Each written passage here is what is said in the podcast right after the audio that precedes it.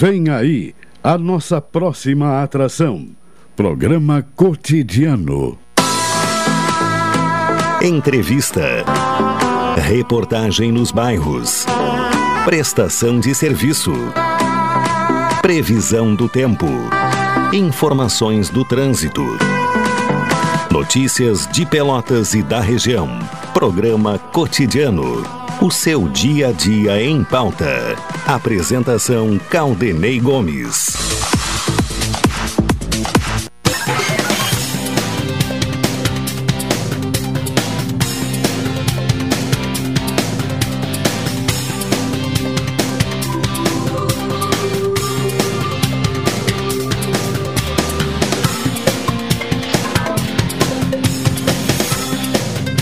Boa tarde, ouvintes. Está começando aqui na Pelotense mais uma edição do programa cotidiano. Nesta quinta-feira, 28 de abril de 2022, com chuva em Pelotas e em todo o Rio Grande do Sul. Agora parou um pouco a chuva, né? Tá, tá parando. Uh, inclusive a previsão era isso, era é, essa, né? De, da chuva cessar uh, por volta das 11 horas. E, e, no final da manhã, realmente, a chuva uh, foi parando gradativamente e agora vem o frio na sequência desta chuva. Uh, inclusive, o acumulado, de acordo com os dados da Embrapa, né, o Elivelto me auxilia aí, cento e, e alguma coisa, né? Não, 80 e, e alguns milímetros, né, de, de acumulado. Daqui a, 8, 80 milímetros acumulado aí nas, na, desde a meia-noite. Daqui a pouco vamos ter também as informações do CPMET sobre o tempo e esse é um dos dados que são apresentados uh, no boletim do, do Centro de Pesquisas e Previsões Meteorológicas da Universidade Federal de Pelotas. A temperatura neste momento já em declínio, 16 graus e um décimo, de acordo com o Laboratório de Agrometeorologia da Embrapa. 94% a umidade relativa do ar, a sensação térmica em 16 graus e 3 décimos.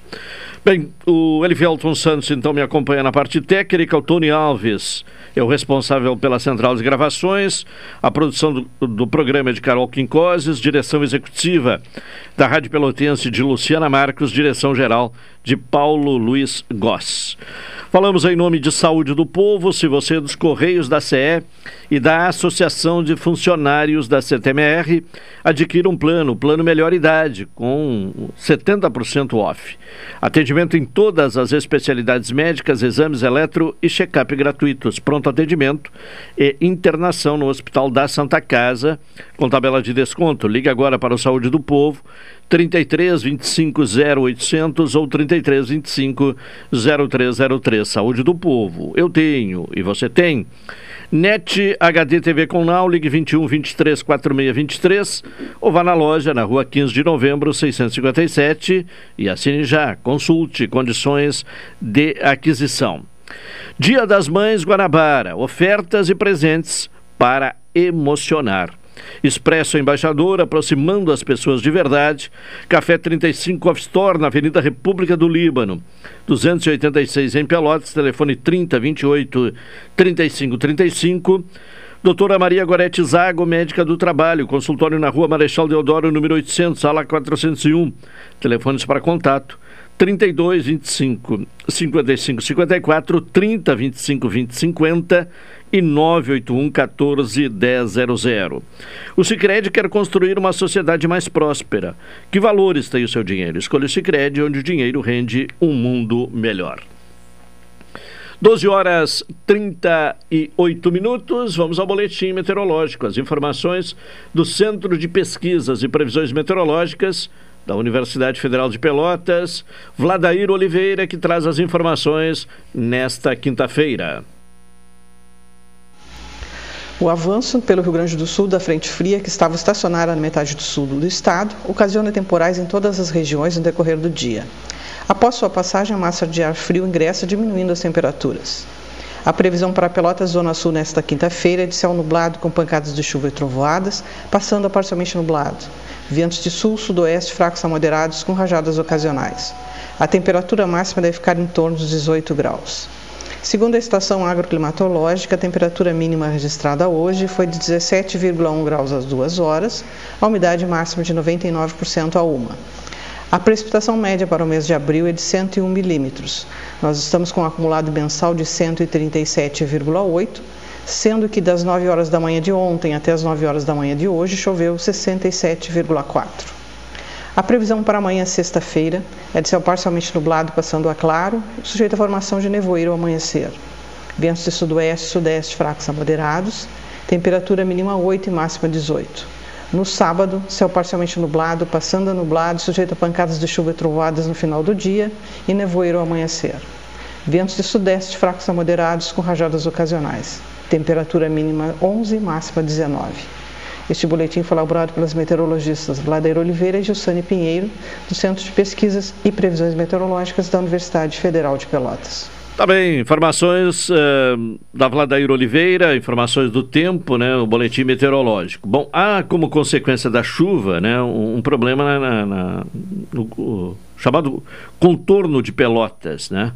A Ecosul está informando que tão logo as equipes de inspeção de tráfego da concessionária identificaram a queda da barreira no quilômetro 526 da BR-116, Trevo do Salso, no contorno de Pelotas, o DENIT foi informado. O local está sinalizado e os motoristas orientados sobre os desvios de trânsito. Operários e máquinas em ação. Portanto, é importante a atenção redobrada no trecho. Então, no contorno uh, de Pelotas, no trevo do Salso, esta queda de barreira, a, a desvio no trânsito, então muito cuidado aí por parte dos motoristas que trafegam pela BR-116, obra do DENIT, a sinalização sendo feita pela equipe da Ecosul neste momento no, no local, no trevo do Salso. Vamos agora à participação de Carol Quincoses, com informações aqui no cotidiano, as informações iniciais. Uma informação, né? Uh, trouxemos anteontem, né? Informação sobre o, o IPVA, né? Uh, que está aí na última semana de pagamento do IPVA, inclusive uh, nesta semana, seguindo a, o número final da placa. O licenciamento ele tem um prazo um pouco maior. O licenciamento de 2021 de veículos é válido até o fim de junho ou julho, conforme o final da placa, Carol. Boa tarde. Boa tarde. Embora o vencimento do IPVA 2022 seja ao longo dessa semana, o Detran RS lembra que é possível circular com o documento de 2021 até 30 de junho, as placas com final 1 a 5 ou 31 de julho com placas com final de 6 a 0.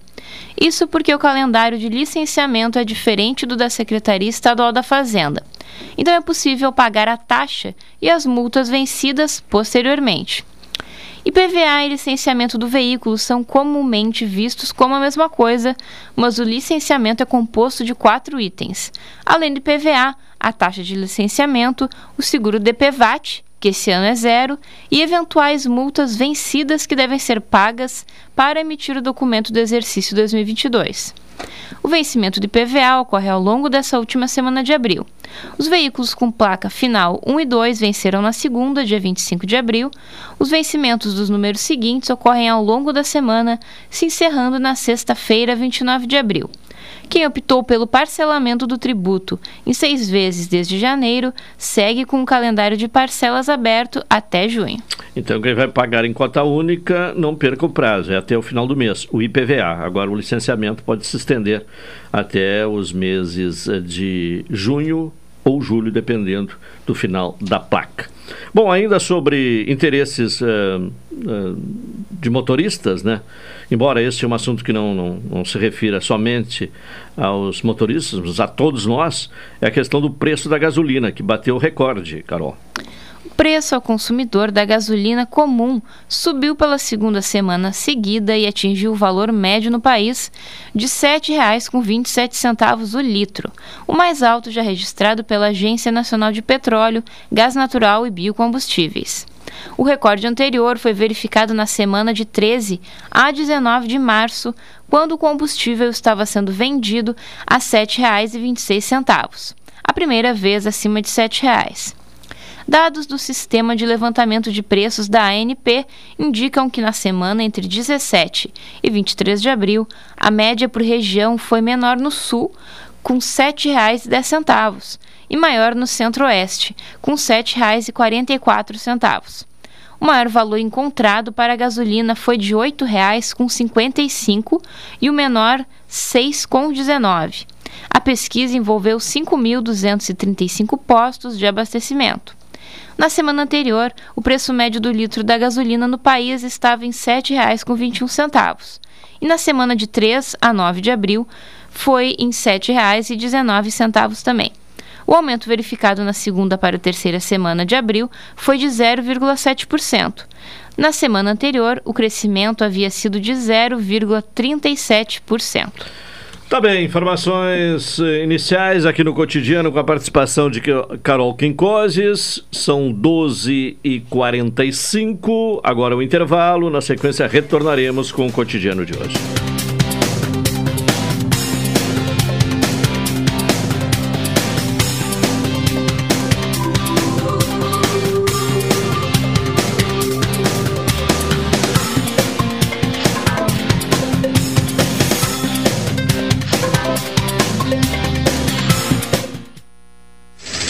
Esta é a ZYK 270, Rádio Pelotense, 620 kHz. Música, esporte e notícia. Rádio Pelotense, 10 kW, a mais antiga emissora gaúcha. A Rádio Show da Metade Sul. Acompanhe de segunda a sexta, direto de Brasília, Cidadania e Sociedade. Uma abordagem dos principais assuntos do dia, no comentário de Hilton Lousada, às 12h50, no programa Cotidiano. Na hora do imposto de renda, o Sicredi coopera com você. Conte com a nossa parceria para deixar tudo mais prático e fácil. Acesse o informe de rendimentos através dos nossos canais, receba a restituição direto na poupança Sicredi e antecipe a restituição para realizar seus objetivos quando quiser. Saiba mais em sicredi.com.br/irpf e aproveite. Sicredi, gente que coopera cresce. Atenção, você não pode comer nada que tudo te faz mal. Chegou nas melhores farmácias da sua cidade o poderoso Figavit. Auxilia no combate à má digestão, gordura no fígado, dores de cabeça, ressaca alcoólica. É um ótimo aliado para quem faz manuseios com veneno agrícola e agrotóxicos em geral. Para os momentos inesperados, você não pode deixar de ter em sua casa o magnífico Figavit. Figavit você encontra nas melhores farmácias da sua cidade. Café 35 em todo lugar. Forte marcante o cheirinho no ar. Café 35 em todo lugar. Forte marcante como a história do Rio Grande.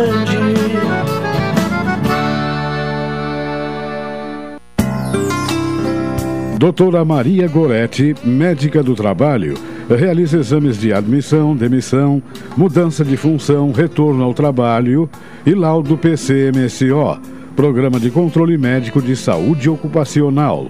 Atendimento nas empresas e no consultório médico, Rua Marechal Deodoro 800, Sala 401, Fone 3225 5554 e 981 14 10 00.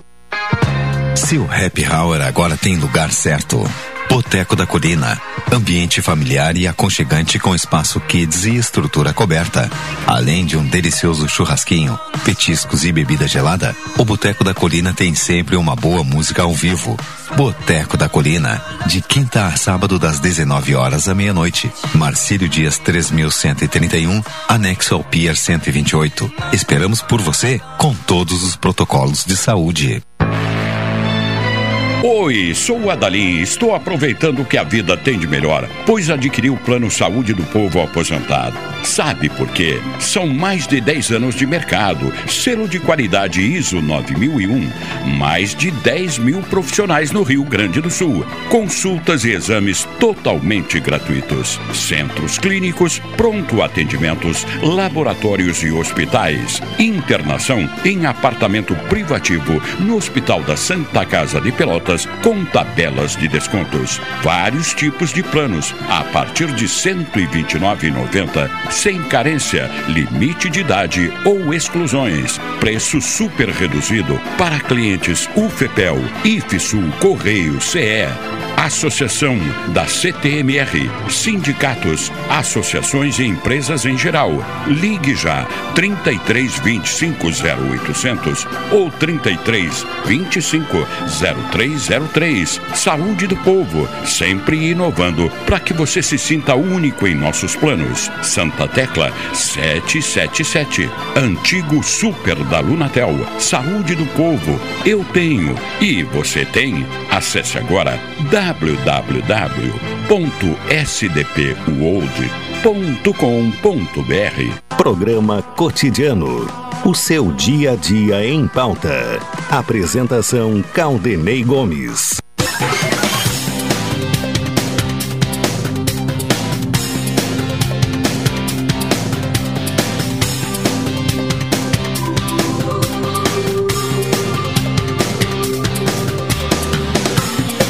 Doze e cinquenta é o cotidiano.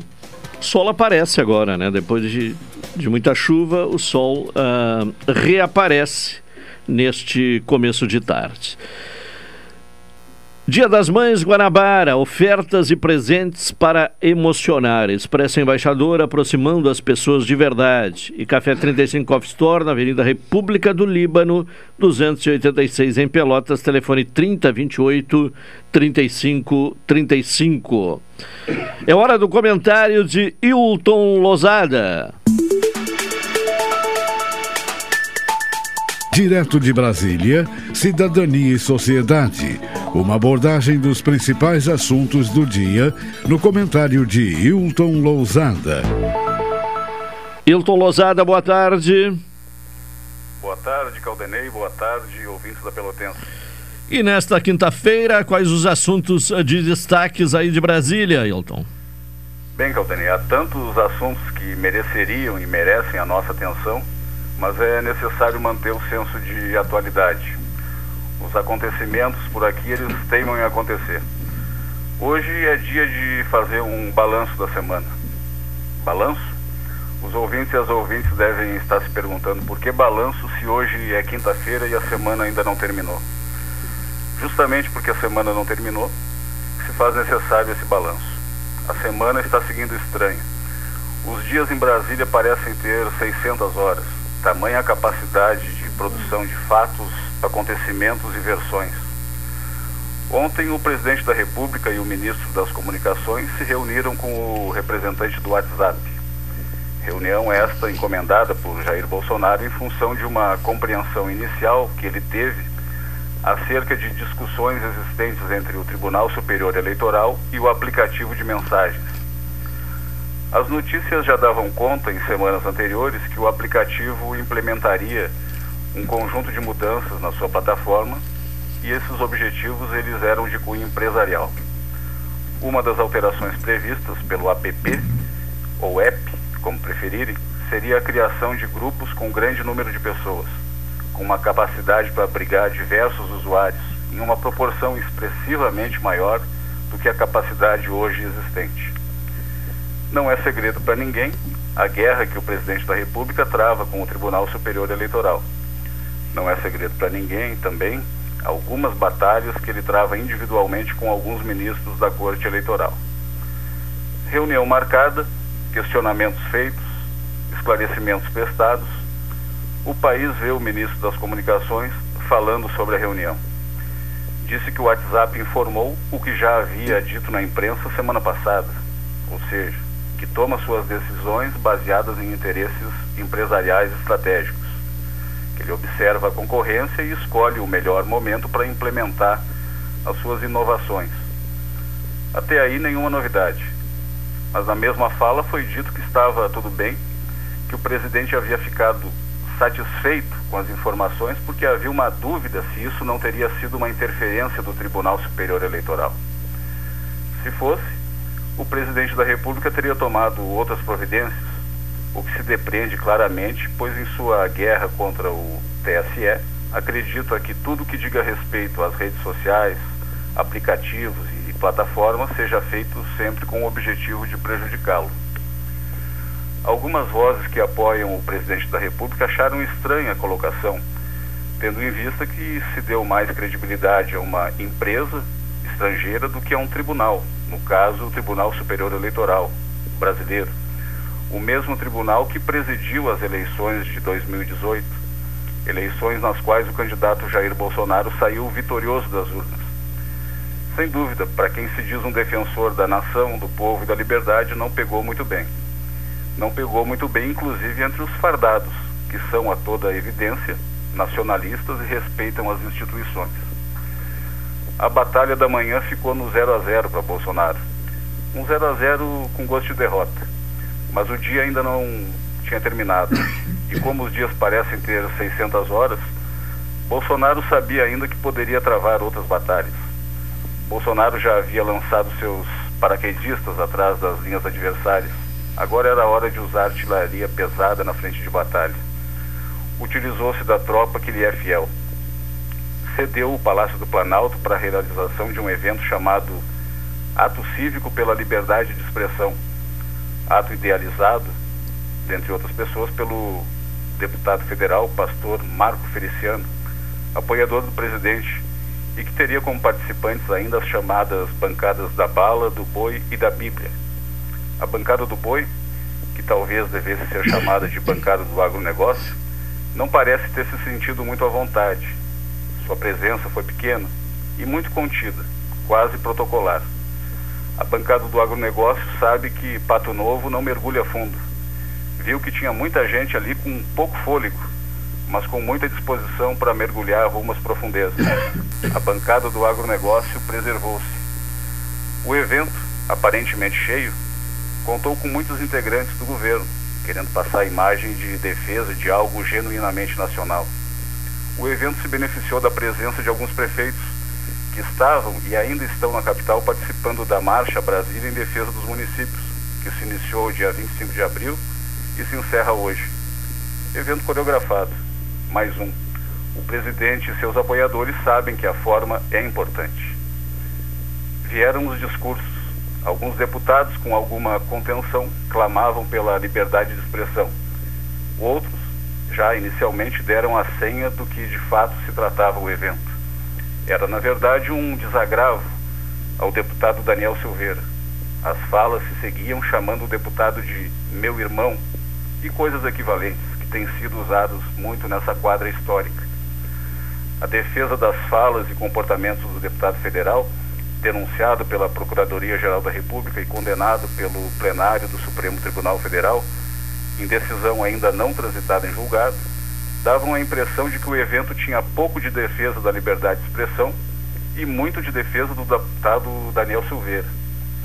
Um deputado bolsonarista fez questão de apresentar um áudio. Sacou seu celular do bolso e colocou o áudio no qual uma apresentadora de um canal de televisão por assinatura fazia críticas a este deputado e a outros. O deputado disse que aquelas críticas não o afetavam que se ele se sentisse ofendido, iria processar individualmente quem o houvesse ofendido. Disse que aquilo era liberdade de expressão e foi mais ou menos nesse tom. Nos parece de uma evidência bastante grande, e aqui apenas por respeito aos fatos e à fala do deputado, nós precisamos estabelecer o que significa liberdade de expressão, liberdade de opinião e liberdade de imprensa parece-nos que o que ocorre na prática é uma instrumentalização política dos conceitos, que já estão estabelecidos e assentados há algum tempo, para produzir um discurso político de enfrentamento. As falas se seguiram, uma mais enaltecedora do que a outra. A cada fala via-se uma intenção discretamente mal disfarçada em defender Daniel Silveira, pois não se tratava verdadeiramente de um ato cívico pela liberdade de expressão. O presidente falou, desfilou seus argumentos por demais conhecidos de todos, relembrou suas posições. O deputado Daniel Silveira está com tornozeleira eletrônica desligada. Desfila pela Câmara dos Deputados afrontando Arthur Lira. Sim, afrontando. Arthur Lira quer manter as aparências, mas a conduta desabrida de Daniel Silveira e seus apoiadores estão dando dor de cabeça ao presidente da Câmara dos Deputados. Foi indicado pelo PTB para a vaga titular da Comissão de Constituição e Justiça, a comissão mais importante da casa. Foi eleito por unanimidade para a Comissão de Segurança Pública e Combate ao Crime Organizado. Diversos parlamentares consideraram isso como uma afronta ao Supremo Tribunal Federal. Para encerrar o dia, parlamentares entregaram ao deputado o decreto de benevolência assinado pelo presidente da República, a graça, o perdão individual emoldurado. Lembremos que o decreto está sob análise do Poder Judiciário. O discurso sobre voto impresso foi abandonado e um novo discurso está vindo aí. Ao final do dia, de forma surpreendente, o presidente do Senado Federal e do Congresso Nacional, o senador Rodrigo Pacheco, foi bastante duro ao dizer que quem não tiver disposição para buscar soluções para o país deve ser tratado como traidor da pátria. Então a tarde terminou também mais ou menos para Bolsonaro, ainda no 0 a 0. O time que o apoia acha que jogou mal pela manhã, mas que ele jogou melhor um pouco na parte da tarde. Então vamos esperar a próxima partida. O time de Bolsonaro vai vir bastante entusiasmado para o jogo. É isso aí por hoje, Caldenei. Tá certo, aguardamos então pelos acontecimentos de amanhã. Tá certo, Hilton, muito obrigado. Boa tarde, Caldenei. Boa tarde aos ouvintes da Pelotense. Comentário de Hilton Lozada, falando diretamente de Brasília, o seu comentário Cidadania e Sociedade. Pontualmente uma hora, intervalo, vamos a ele e na sequência retornaremos.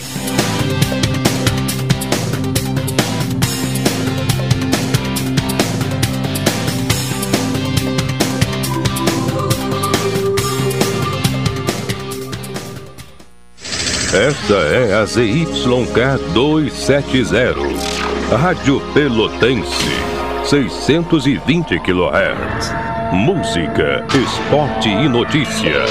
Rádio Pelotense, 10 kW, a mais antiga emissora gaúcha. A Rádio Show da Metade Sul. Solange, agora tem um colega que também se chama Sol. Como assim, seu Armando? Tá lá fora, brilhando no céu. Agora, com o financiamento de energia solar que fiz no Cicred, é ele que vai nos salvar dessas contas de luz tão caras. Quando você acredita, a gente acredita junto. Conheça o nosso financiamento de energia solar para a sua empresa. Cicred, gente que coopera, cresce. Contrato de crédito exige bom planejamento. Verifique se o crédito cabe no seu orçamento. Café 35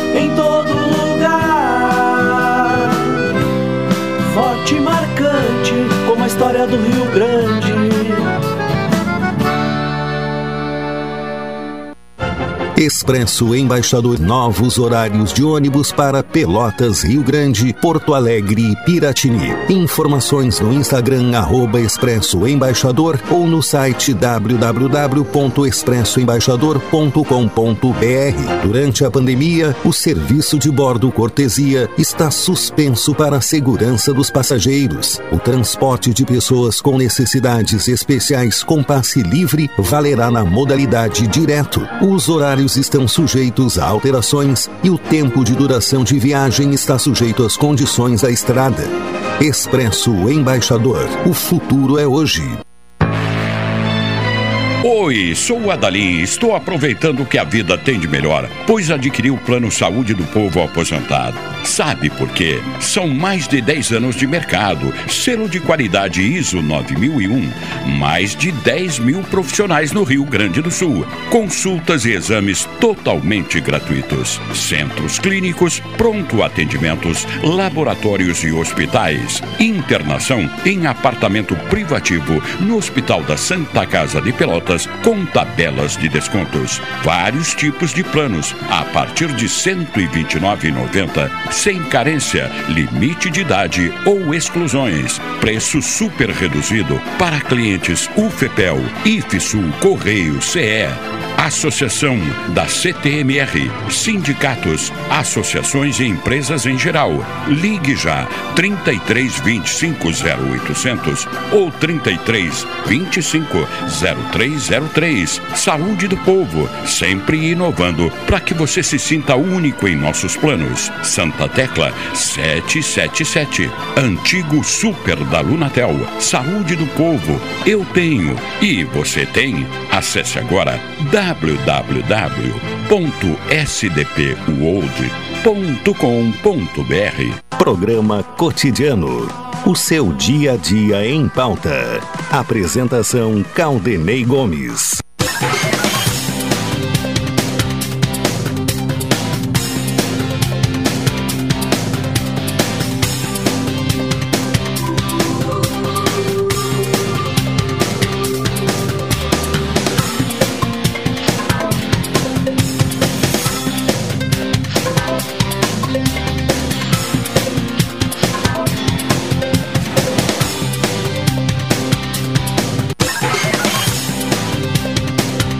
Estamos de volta com o programa cotidiano, uma hora cinco minutos.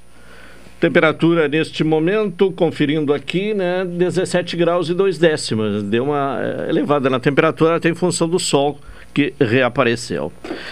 Dia das Mães, Guarabara, ofertas e presentes para emocionar. Doutora Maria Gorete Zago, médica do trabalho, consultório na rua Marechal Deodoro, número 800, sala 401, telefones para contato 32 25 55 54, 30 25 20 50 e 981 14 10 00.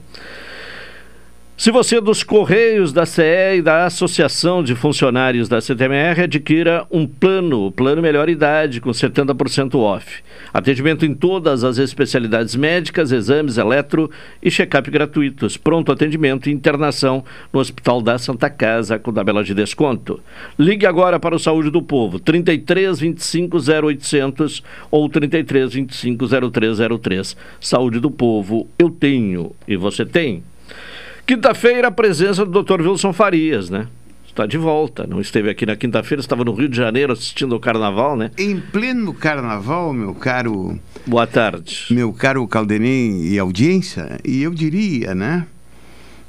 Que é verde e rosa a inspiração, a devolução por toda a nossa raiz, quem traz a cor de, dessa nação, sabe que o morro é um país, a voz do meu terreiro imortaliza o samba e quem guardou com amor o nosso pavilhão tem a seus pés a nossa gratidão.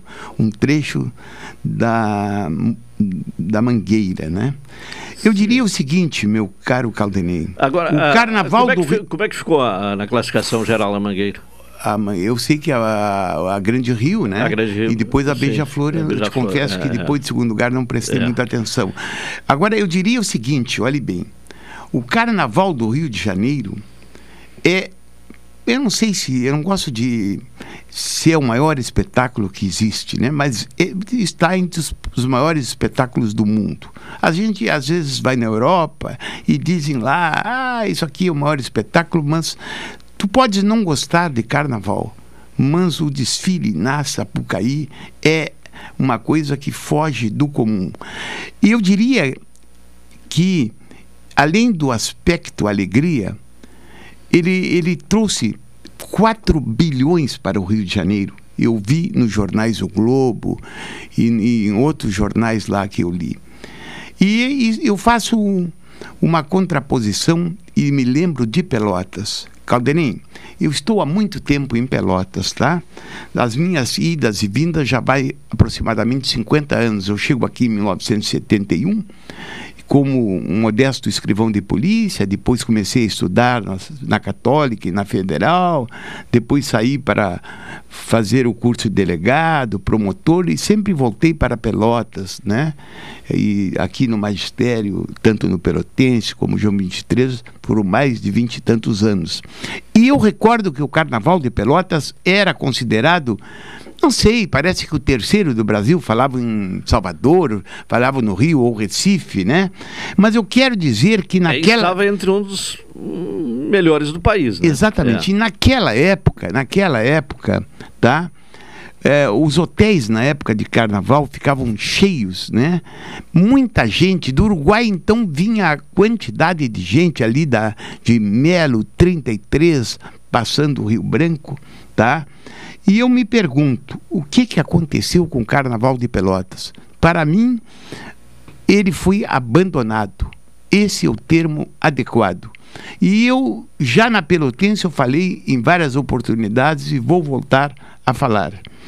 Olhe bem, agora estamos... com Agora, abandonado pelo poder público, é isso? Eu diria. Sim. Agora estamos, olhe bem, não incentivado pelo poder público, mas sério, o, os adjetivos não me interessam. Mas agora o, o que acontece a, a, no momento? Vamos fazer um, um novo prédio para a Câmara, sei lá, que saia o um novo prédio. Dizem que vão gastar 15 milhões, que seria no prolongamento do shopping ali, naquele bairro novo ali. E eu, e eu já falei aqui na Pelotense, por que não adaptar um prédio já que se vai gastar tanto assim, para fazer um, uma câmara e no local uma pista de eventos. Eu lá no Sambódromo, eu assisti no local que chamo de Frisas, próximo onde passam as escolas, na parte inferior ali das arquibancadas, por exemplo, existem prédios, escola, escolas que funcionam todo ano, né? Se a gente vai para um campo de futebol aí, na parte eh, que não está do futebol, existem lugares para departamento, disse aquilo. Por que não essa adaptação? Eu não sou arquiteto, mas por que não pensar nisso? Porque na realidade nós teríamos uma pista de eventos, de evento para Pelotas, né? Não apenas para carnaval, para problemas gauchescos, mas esse problema esse assunto deve ser dirimido pela, e, e pensado pelos senhores vereadores. Eu, uma certa oportunidade, até mandei por escrito para a presidência da Câmara essa proposta. Agora, uh, e, e, e, e, tudo que o carnaval movimenta é que justifica a realização do carnaval fora de época, né? Depois de um ano sem realização do carnaval, agora em 2022, o carnaval sendo realizado em abril, exatamente para atender toda esta questão econômica, né? Exatamente. Que envolve o carnaval. Até ouvi né, há poucos dias, olha, é interesse da Globo, não é só da Globo, né? Não. É de toda uma é estrutura. É uma rede em torno Uma rede de é, tudo. É, Eu falando com carnaval. as pessoas lá, o que movimenta a economia, né? É uma é, economia que atinge os, os, hotéis grandes da Zona Sul, mas atinge tudo, tudo. Atinge a economia da, daquele que vende no dia a dia. Eu perguntei para as pessoas que vendiam, sei lá, cachorro quente, eles disseram, bah, a gente trabalha e ganha dinheiro por seis meses, não é verdade? E então, aqui em Pelotas, eu falo com pessoas que, que são comerciantes e eles tiveram grandes dificuldades eh, de não usufruírem dos períodos de carnaval, razão pela qual isso deveria ser pensado assistiu a dois espetáculos, né? O Carnaval e a vitória do Inter contra o Fluminense. É, eu dou sorte, né? Eu dou, eu, às vezes eu dou sorte, porque eu sempre digo que sou pé quente, porque quando eu estive em Tóquio, né? O Internacional em 2006 não saiu, foi a, mas eu fui a, a, ao jogo com o Mazembe, Eu estava lá, ah, então, então, então não sou tão pé quente assim. É e o Internacional, eu, num jogo hum, digamos assim, surpreendente, ganhou do Fluminense e eu estava lá no Maracanã. Com mais Assistiu ou menos... também o jogo da, da, da Flamengo, semana, Flamengo, Flamengo e, e, Palmeiras. Palmeiras. Um foi um jogo, grande jogo. Esse foi, foi um, grande, grande jogo. jogo. É, o primeiro tempo foi espetacular. Espetacular. É. E sabe quantas pessoas tinha? 70 mil pessoas no Maracanã. Sim, lotadinho, né? Lotadinho. E, e, e é o 0 a 0 bom, né? É, porque não, é. não houve gol, mas 0 a 0 interessante. O primeiro tempo foi muito bom e o segundo tempo também, de, a, a capacidade do Palmeiras de se adaptar às circunstâncias do jogo é impressionante. Né? Fechou, fez duas linhas de cinco, deu a bola para o Flamengo, mas segurou um empate, é, né? O Palmeiras é um time que, que tem treinador. Tem treinador, né? Ele tem grupo e tem treinador, né?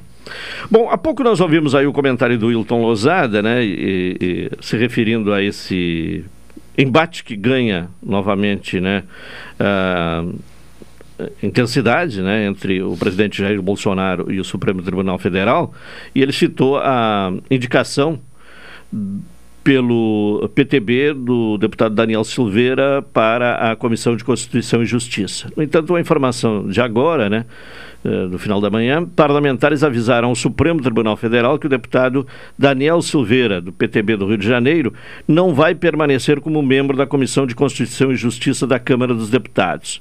Na noite de ontem, né, quarta-feira, Silveira foi indicado por seu partido a integrar cinco comissões. Além da CCJ, será titular nos grupos de segurança pública e combate ao crime organizado, esporte e cultura e suplente na de educação.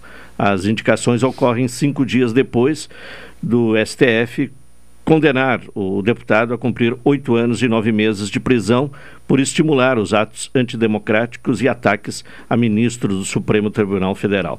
Os deputados avaliaram que a indicação de Silveira para outras comissões não é problemática. A questão é a CCJ. O principal colegiado da Casa a comissão, a CCJ, é responsável por avaliar os projetos de lei, eh, se os, os, projetos de lei estão de acordo com a Constituição e por debater matérias jurídicas relacionadas, por exemplo, a questão de cassação de mandato. Doutor Vils Farias, como é que vem acompanhando esta questão toda envolvendo o deputado Daniel Silveira, com todos os dobramentos, né, desde a condenação semana passada pelo Supremo Tribunal Federal, depois a graça concedida pelo presidente da República, o, o descumprimento de decisão do judicial pelo deputado que eh, não está mais aparentemente usando a tornozeleira eletrônica e também chegando a este ponto de ontem ele ter sido indicado pelo seu partido para integrar a CCJ na Câmara dos Deputados. Em pleno carnaval, eu, eu, eu tive a atenção, querendo ou não querendo, voltado para o assunto pois em, em, qualquer canal de televisão que a gente era só o assunto, então ah, parece até que meio abafou o carnaval lá. Politicamente, eu diria que. Geralmente o carnaval abafa os assuntos. É, Ali foi tão esse, importante. Exatamente. Quando saiu é, essa decisão do decreto emitido por Sua Excelência o Presidente da República, eu fui pensar no assunto. Em primeiro lugar, eu te, a gente deve contextualizar. O Daniel Silveira é um, é, era um cabo, ou é, não sei se aposentou, um cabo da Polícia Militar do Rio de Janeiro, que pegou visibilidade por defender os interesses dos policiais militares e acabou se candidatando e chegou a deputado federal. Bem, ele passou sistematicamente, eu diria até que diariamente, a contrariar na imprensa decisões do Supremo Tribunal Federal e atacou em várias oportunidades com expressões baixíssimas, né? E, e ameaçando, inclusive, de morte a família do ministro Alexandre de Moraes. Em consequência, ele foi denunciado pelo Ministério Público, ou seja, pro, pelo Procurador da República, né? E acabou condenado a oito anos e, e oito nove e nove meses. Na realidade, a pena para quem é do dia a dia e, e, quando se refere a crimes contra a honra, ela foi exagerada, tá?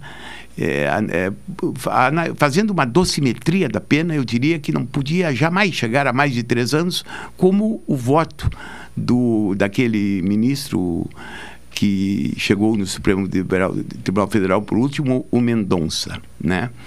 Bem, aí surge o indulto, o indulto que na realidade não é indulto, porque o indulto é, é coletivo, né? Então, a graça, que é um indulto individual. Bem, o recente decreto de indulto individual, a graça, concedido pelo presidente da República, ele trouxe a questão de saber se esse ato é passível de controle pelo judiciário. E em que termos? Conforme diz o jurista Toron de São Paulo, essa discussão não é virgem e foi amplamente realizada pelo Supremo Tribunal Federal no chamado indulto de Temer, recordas? Sim. Que o Temer, a graça traz consigo a marca da intervenção do chefe do Poder Executivo na atuação do Judiciário. A, a Carta Magna a Constituição, permite ou permite quando historicamente assegura de forma privativa ao presidente da República o direito de emitir decretos de indulto. Isso é previsto no artigo 84 e seguintes. As monarquias absolutas contemplavam essa possibilidade e depois as monarquias constitucionais. Bem, no Brasil, a carta outorgada de 1824 elencava essa faculdade entre os poderes da moderação exercidos pelo imperador, segundo o artigo 99. Na realidade, é, é, esse poder do presidente ele vem, vem desde o império, né? De um império. Bem, a democracia, mesmo tendo estabelecido a divisão de poder executivo, legislativo e judiciário, é, que, a, que a rigor deveria impedir que um poder se imiscuísse, intervisse no outro, nas atividades do outro, sobretudo quando o Estado garante o acusado o devido processo legal, a ampla defesa, o duplo grau de jurisdição e outras garantias. Bem, eu diria, Calderim, que na realidade, olhe bem, na realidade, é, fazendo uma interpretação do, do Código Penal, do Código de Processo Penal, é, digamos assim, esse poder, ele não, digamos assim, ele não especifica, ele não diz de que, não, não diz assim, é, da amplitude disso. Ele, ele fala genericamente dando esse poder, esse poder ao, ao presidente da República. Tradicionalmente, esse decreto de indulto individual ele, é, ele era concedido apenas para exemplificar no caso de um réu estar, no, no, lado humanitário, um réu estar com câncer, por exemplo, estar com uma doença degenerativa. Então, ele era aplicado. Né?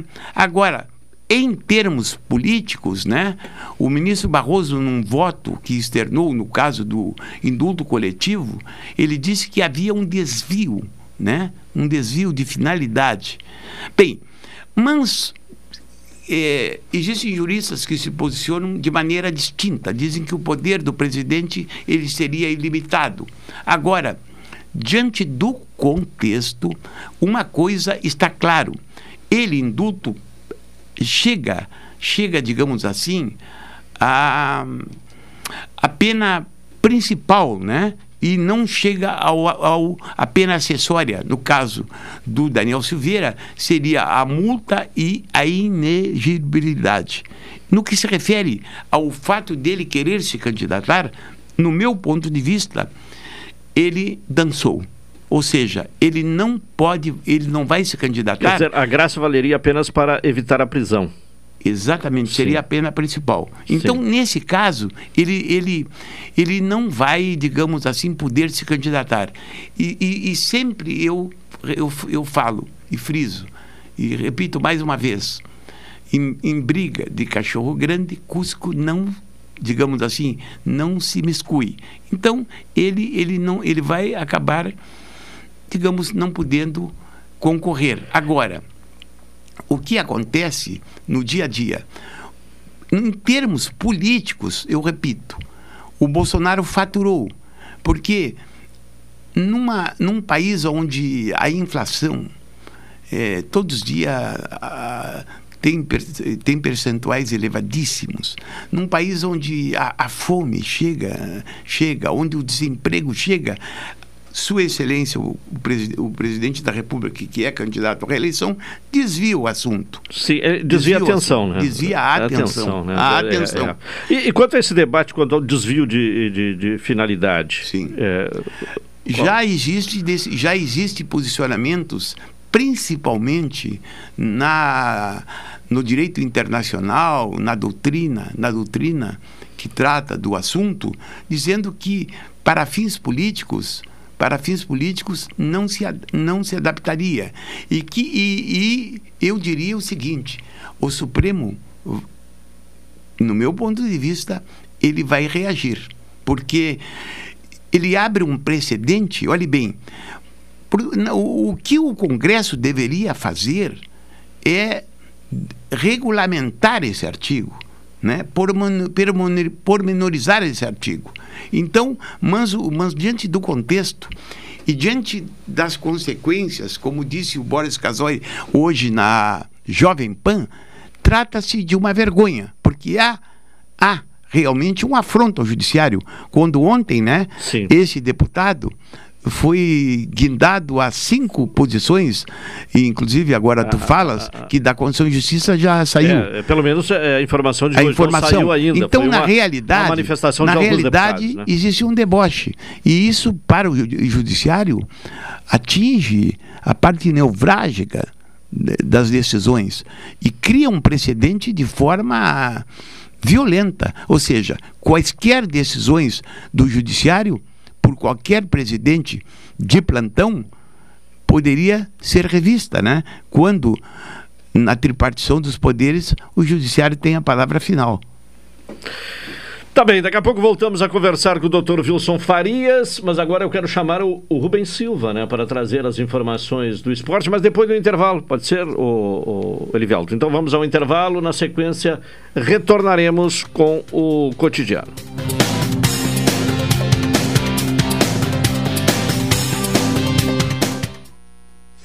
Esta é a ZYK 270, Rádio Pelotense, 620 kHz. Música, esporte e notícia. Rádio Pelotense, 10 kW, a mais antiga emissora gaúcha. A Rádio Show da Metade Sul. Dicas para combater o Aedes aegypti. Deixar água para os bichinhos de estimação é essencial para a saúde deles. Para isso é necessário trocar a água, no mínimo uma vez por dia, pois os ovos do mosquito Aedes aegypti podem ficar grudados na parede da vasilha e não morrem apenas com uma troca d'água. Para evitar que isso ocorra, pelo menos uma vez por semana, lave bem o pote d'água com o uso de uma esponja e detergente neutro. Ela ajudará a tirar e eliminar os ovos grudados. Rádio Pelotense 620 AM. Todo mundo ouve no combate o Aedes aegypti. O que você faz em quatro minutos? O que você faz em quatro meses? Até 4 de maio você confirma presença nas eleições 2022. É fácil, de graça e sem sair de casa. Acesse o Título Net. Aqui você emite o seu título de eleitor, paga aquela multa, altera seu local de votação, inclui seu nome social e mais. A Justiça Eleitoral garante seu voto. Justiça Eleitoral. Há 90 anos pela democracia. Oi, sou o Adalim. Estou aproveitando o que a vida tem de melhor, pois adquiri o Plano Saúde do Povo Aposentado. Sabe por quê? São mais de 10 anos de mercado, selo de qualidade ISO 9001, mais de 10 mil profissionais no Rio Grande do Sul, consultas e exames totalmente gratuitos, centros clínicos, pronto atendimentos, laboratórios e hospitais, internação em apartamento privativo no Hospital da Santa Casa de Pelotas com tabelas de descontos. Vários tipos de planos a partir de R$ 129,90, sem carência, limite de idade ou exclusões. Preço super reduzido para clientes UFEPEL, IFSUL, Correio, CE. Associação da CTMR, sindicatos, associações e empresas em geral. Ligue já 33 25 0800 ou 33 25 0303. Saúde do povo, sempre inovando para que você se sinta único em nossos planos. Santa Tecla 777. Antigo Super da Lunatel. Saúde do povo, eu tenho e você tem. Acesse agora www.sdpworld.com.br Chegar a um destino mais seguro depende de todos nós. Por isso, a Expresso Embaixador tem um recado. Faça a sua parte e vacine-se assim que estiver disponível para você. Em breve, poderemos viajar com ainda mais tranquilidade. Enquanto isso, continue se cuidando, usando máscara e álcool em gel. E se precisar pegar a estrada, estamos preparados para levar você com segurança. Expresso Embaixador, aproximando as pessoas de verdade. Café 35 em todo lugar. Forte e marcante o cheirinho no ar. Café 35 em todo lugar. Forte e marcante como a história do Rio Grande. Programa Cotidiano. O seu dia a dia em pauta. Apresentação Caldenei Gomes.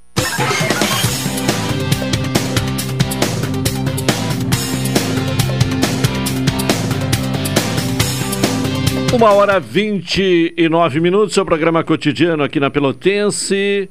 NET HD TV com Now, ligue 21 23 46 23 ou vá na loja na rua 15 de novembro 657 e assine já. Consulte condições de aquisição. Expresso Embaixador, aproximando as pessoas de verdade. E Café 35 Coffee Store, na Avenida República do Líbano, 286. Uh, em Pelotas, o telefone é o 3028 3535. Bom, nós temos aí na sequência né, um contato agendado com a secretária Adriana, Adriane Silveira, né, secretária municipal de Educação. É uma entrevista que já vem sendo programada há alguns dias, né? Seria ontem, teve que ser transferida para hoje para tratar sobre a, o déficit de vagas nas escolas infantis. Vamos ver se já há condição de falar com a secretária, senão passamos em frente na pauta e aí Uh, assim que houver a condição, a gente uh, restabelece o contato uh, com a secretária de Educação, Adriane Silveira. Até porque a informação do início de abril é que 1.400 crianças aguardavam vagas nas escolas de educação infantil aqui em Pelotas. Já temos uma possibilidade, já temos então a condição de contato com a secretária municipal de Educação, Adriane Silveira. Boa tarde. Boa tarde, Caldenei. Boa tarde, ouvintes da Rádio Pelotense. Bom, como eu havia dito há pouco, né, uma informação do início de abril que 1.400 crianças eh, ainda aguardavam vagas nas escolas infantis. Até que ponto uh, é possível reduzir essa fila, secretária? Caldeneia, uh, Pelotas vivencia o que os municípios uh, todos do Brasil estão vivenciando, é uma realidade nacional, na verdade, não é uma realidade exclusiva do município de Pelotas, que é a falta de vagas na educação infantil.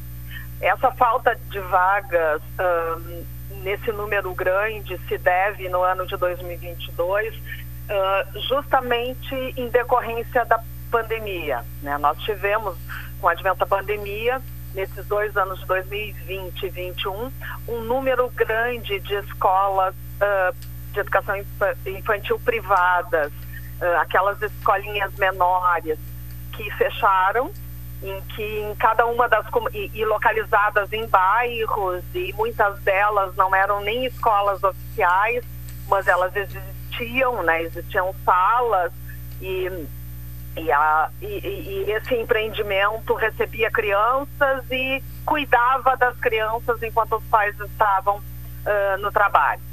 Então, essas, uh, essas iniciativas privadas na educação infantil, muitas fecharam em Pelotas, como fecharam em outros municípios.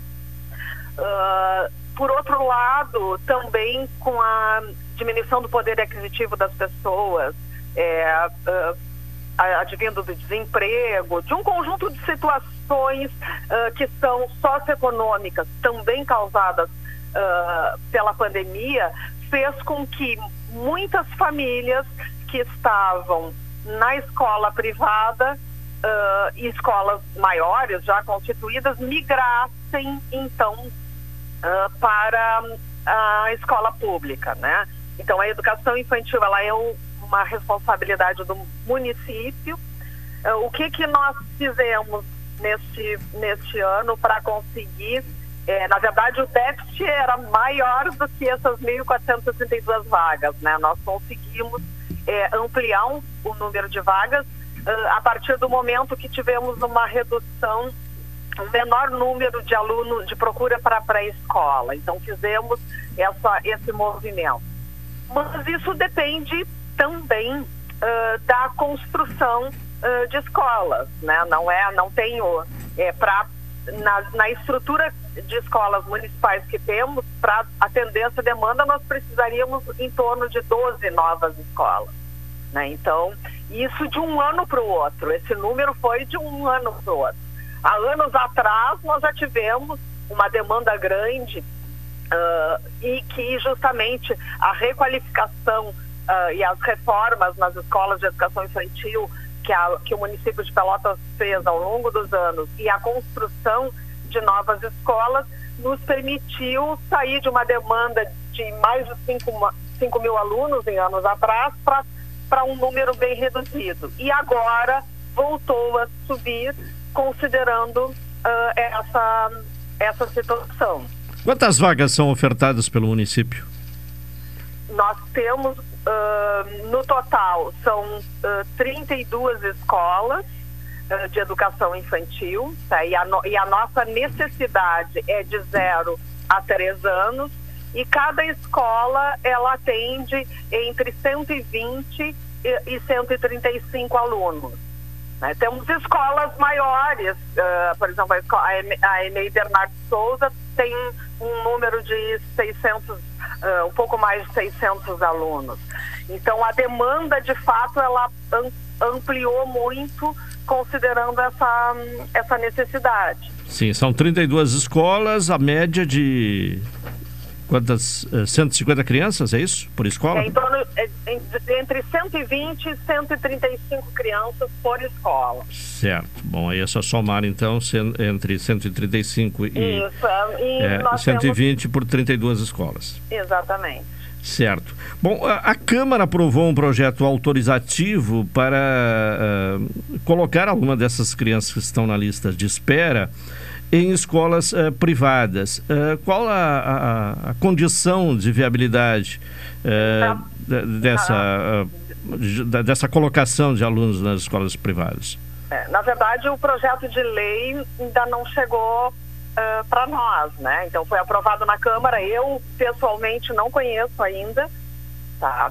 Mas há a possibilidade, assim como nós temos, uh, o município tem as escolas uh, de educação infantil um, que são conveniadas conosco, além das nossas uh, 33 mais exatamente, né? 33 escolas de educação infantil nós temos também uh, as escolas que são conveniadas de cunho confessional, filantrópico e comunitário, em que o município repassa um valor, né, tanto na educação infantil quanto no, na educação especial.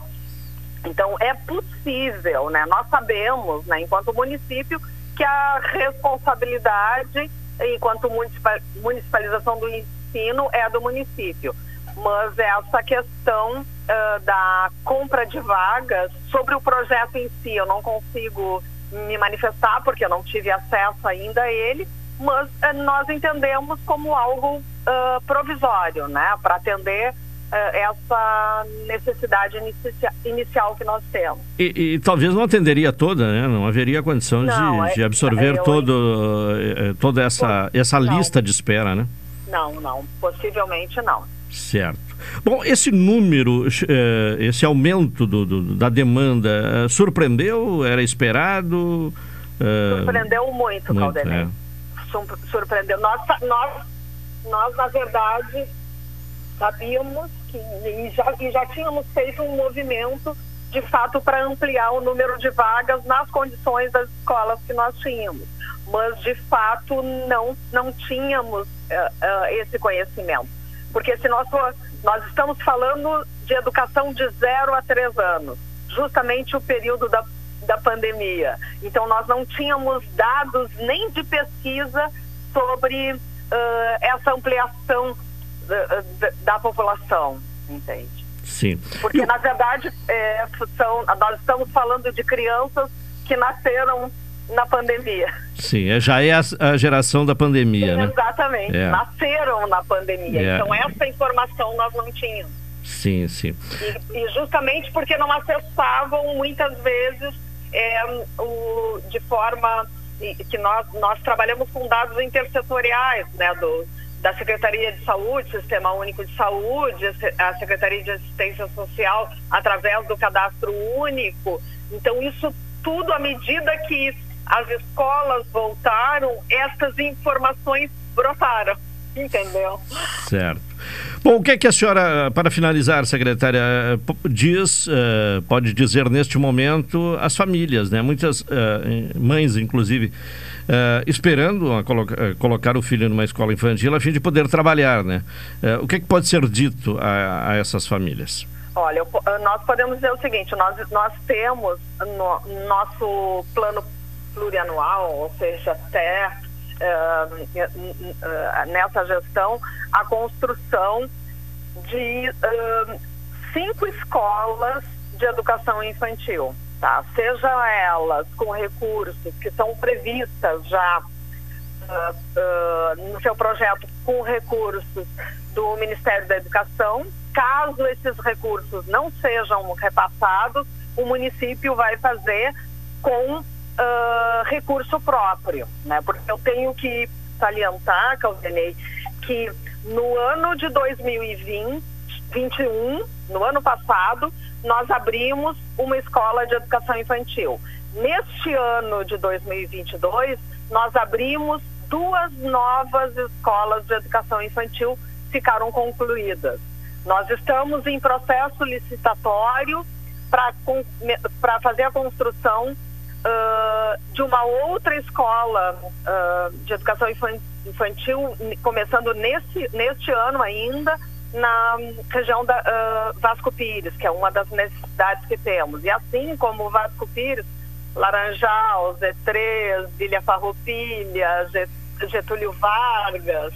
Então, nós, nós temos um, a intenção, né, e estamos em, trabalhando para uh, a construção dessas novas escolas. Mas são obras, né, Caldentense? São obras. Pode haver um estrangulamento na pré-escola? A partir até desta alta demanda na, nas escolas infantis?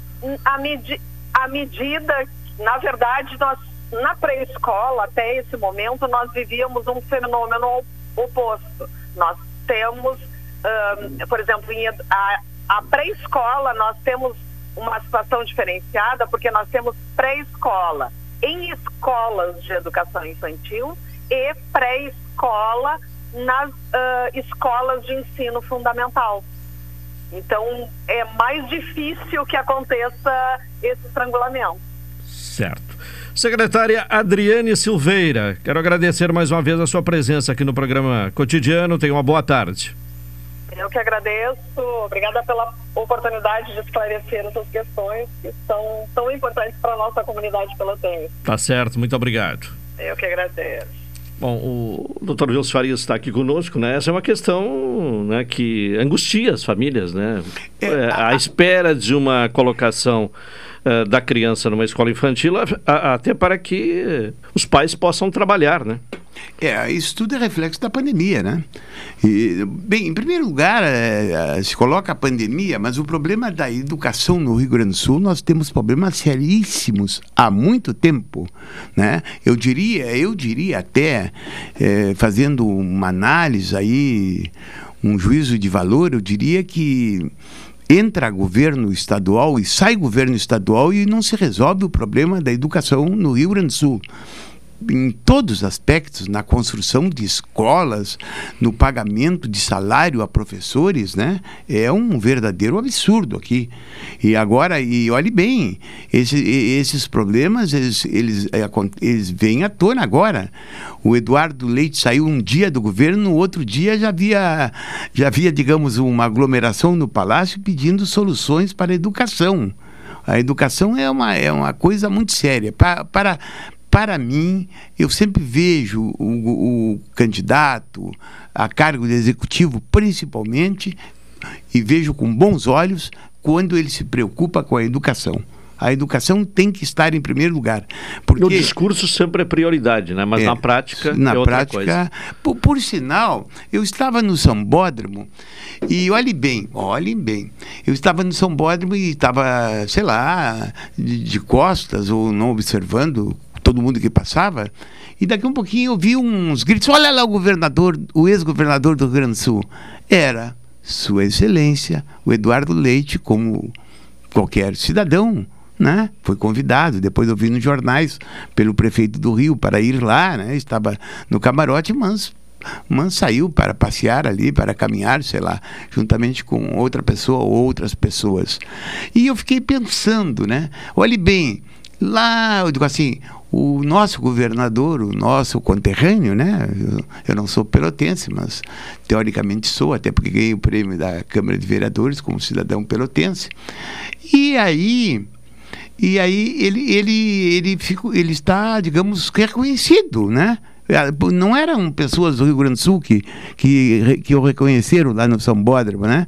Aí depois eu peguei os jornais e vi andanças do Eduardo, se candidata a presidente, sai da candidatura. Parece que agora é, já não é mais pré-candidato e se especula a possibilidade de ele ser candidato é, ao governo do é, Estado. É, eu diria o seguinte, né? Quem sou eu para dar conselhos para o Eduardo Leite, que é um político vitorioso e eu não sou político atual, atuante? Bem, eu diria que o Eduardo Leite tinha tudo para se consagrar. Por exemplo, no meu ponto de vista, se ele se candidatar ao Senado, né, ele é forte candidato para se reeleger, não é verdade? E não precisava dessas polêmicas em torno dele, com Aécio Neves, brigando com o governador de São Paulo. Essa é a minha opinião. Bom, uh, agora sim já temos a possibilidade de ouvir o Rubens Silva, então vamos a ele. As informações do esporte com o Rubens Silva. Alô, Rubens, boa tarde. Boa tarde, Caldenei Gomes e ouvintes do cotidiano. Segue a maratona Auro Cerulha na divisão de acesso. Hoje, às 20 horas, o Pelotas volta a campo para enfrentar o Guarani de Venâncio Aires no estádio de Mundo Fax, em Venâncio Aires, pela quinta rodada da competição.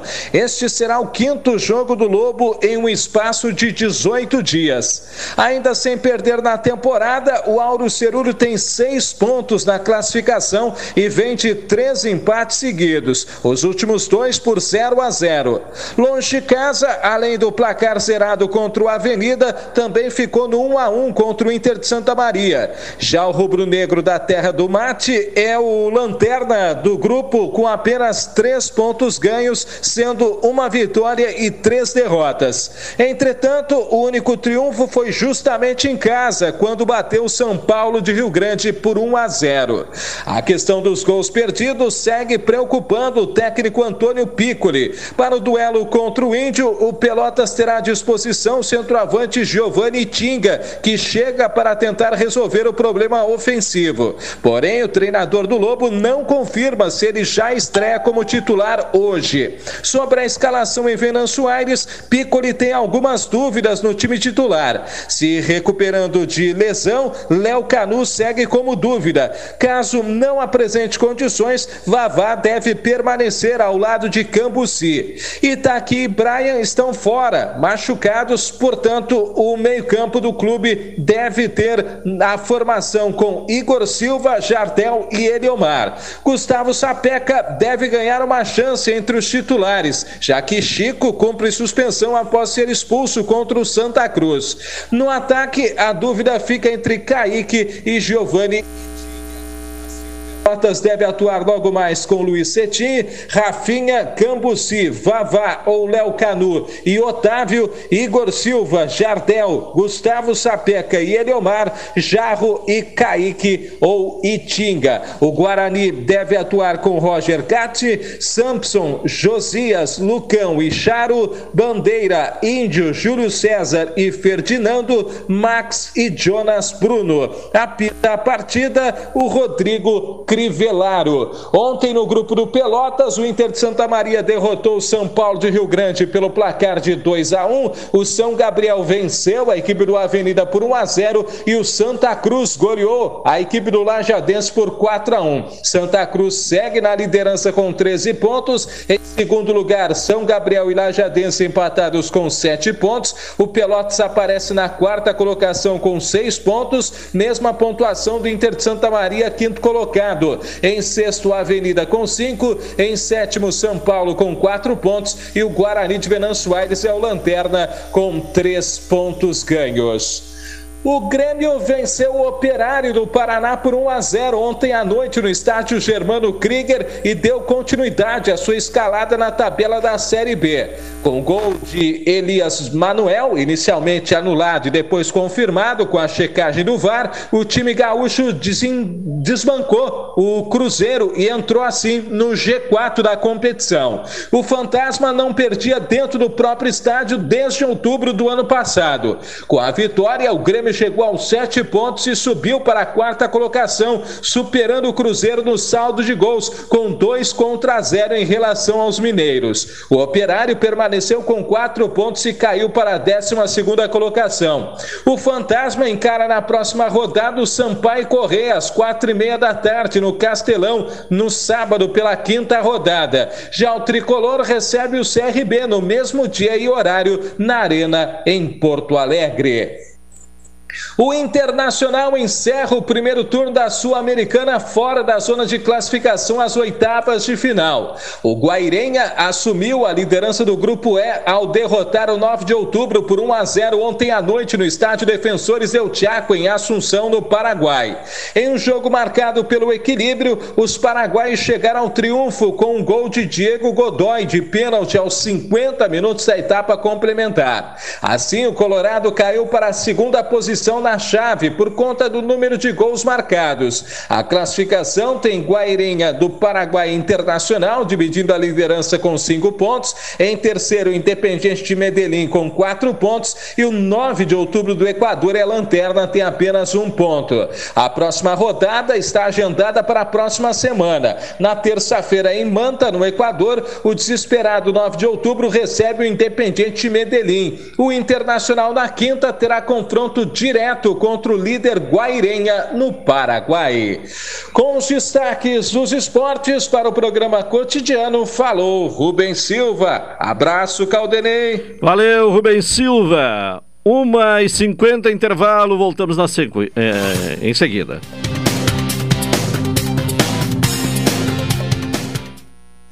Esta é a ZYK 270, Rádio Pelotense.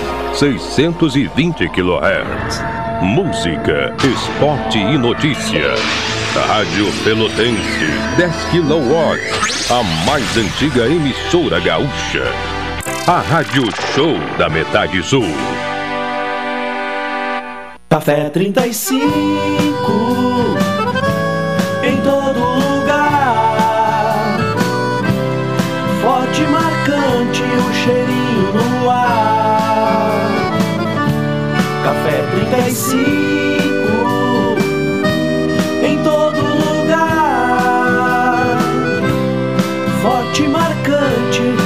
história do Rio Grande.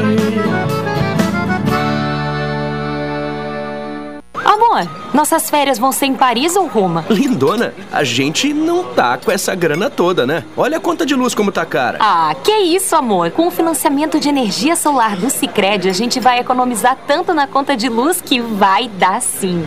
Quando você acredita, a gente acredita junto. Conheça o nosso financiamento de energia solar com taxas justas e atendimento próximo. Sicredi, gente que coopera, cresce. Contrato de crédito exige bom planejamento. Verifique se o crédito cabe no seu orçamento.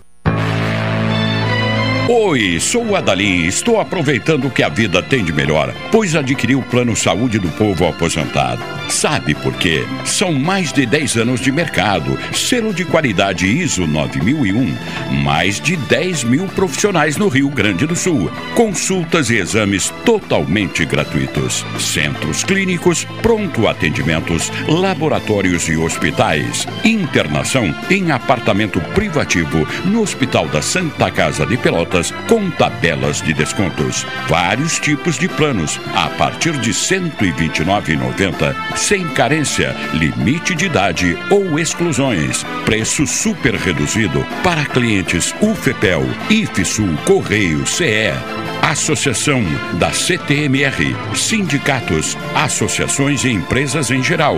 Ligue já 33 25 0800 ou 33 25 0303. Saúde do povo, sempre inovando para que você se sinta único em nossos planos. Santa Tecla 777. Antigo Super da Lunatel. Saúde do povo, eu tenho e você tem. Acesse agora www.sdpworld.com.br. A doação de órgãos salva vidas.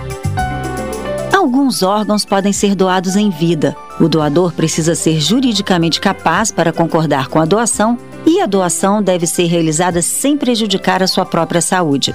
Os órgãos que podem ser doados em vida são medula óssea, um dos rins e parte do fígado ou dos pulmões.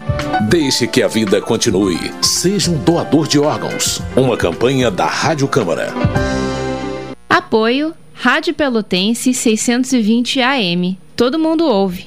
Programa Cotidiano. O seu dia a dia em pauta. Apresentação Caldenei Gomes. De volta com o programa cotidiano aqui na Pelotense. Uma hora e 54 minutos. Doutor Wilson Farias, tem se visto aí na imprensa, com uma certa frequência, o roubo de fios e cabos, né?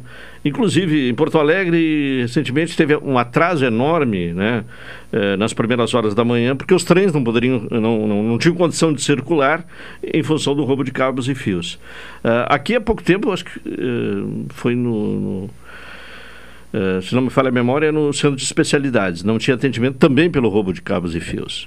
E, e o posto Simões Lopes, não, o posto de saúde Simões Lopes, me lembra o, Erivelto.